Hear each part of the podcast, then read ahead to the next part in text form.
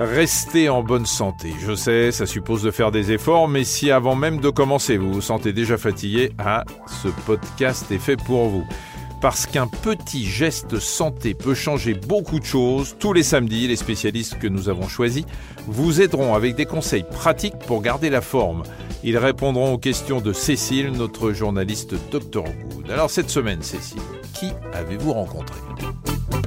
Eh bien cette semaine, Michel, j'ai retrouvé Emmanuelle Horn. Vous vous souvenez, elle est coach personnel et professionnel et elle nous avait déjà donné plein de conseils pour booster sa confiance en soi. Aujourd'hui, elle va nous aider à partir en vacances. Non, ne riez pas, à partir vraiment, s'entraîner tous ces soucis professionnels derrière soi. La clé, c'est l'anticipation.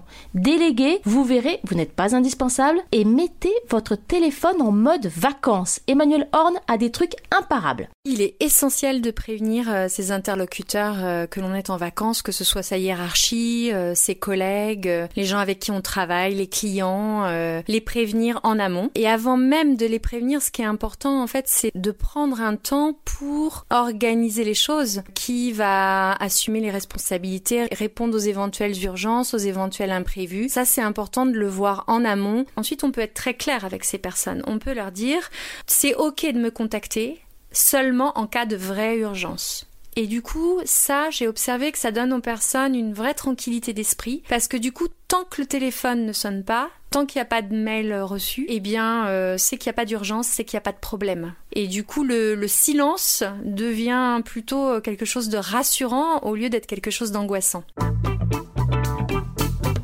l'idéal serait de laisser tous ces outils professionnels à la maison parce que euh, c'est en déconnectant du travail qu'on va avoir le repos et la régénération la plus profonde. Maintenant, il y a des cas, je pense par exemple à la situation de certains entrepreneurs ou à des personnes qui travaillent en indépendant et qui n'ont pas la possibilité d'avoir de relais où c'est quand même difficile de complètement couper avec le travail. Et dans ces cas-là, je leur recommande vraiment d'essayer d'avoir des temps dédiés où ils vont faire le point sur ce qui se passe au niveau professionnel, soit au travers de leurs mails, soit, soit en faisant le point avec, euh, avec leurs clients, mais euh, pas plus d'une fois par jour, dans un temps dédié, dans un lieu isolé, euh, de façon à ce que s'il y a des choses qui les perturbent, ils aient le temps aussi de réguler et que ça ne vienne pas polluer toute l'ambiance familiale ou amicale dans laquelle ils sont pendant leurs vacances. À partir du moment où vous posez que vous allez avoir un temps dédié à votre travail professionnel à tel moment des vacances, la famille est au courant et du coup normalement devrait être moins dans le reproche et moins euh, même harcelante par rapport au fait que vous ne soyez pas euh, disponible. Donc tout le monde a intérêt à ce que les choses soient claires et carrées bien posées.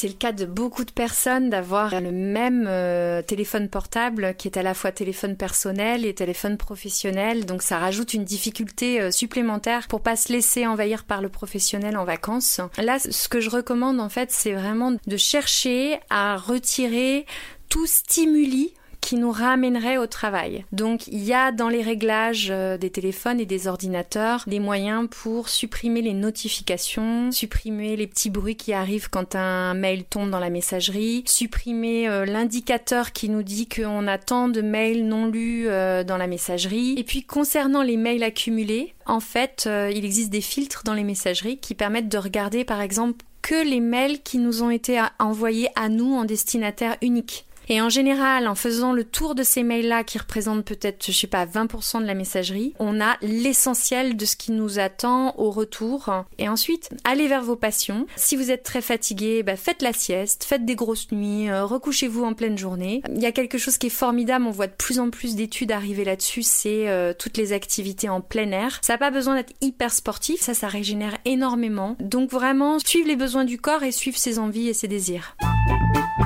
Donc vous avez compris, des vacances ressourçantes, ce sont celles qui ont répondu aux besoins de votre corps, mais aussi de votre esprit. Maintenant, si vous retournez au travail aussi stressé que lorsque vous l'avez quitté, c'est peut-être que vous êtes vraiment sur la réserve et qu'il est temps de prendre soin de vous, ou qu'il faut prendre une semaine de vacances supplémentaires.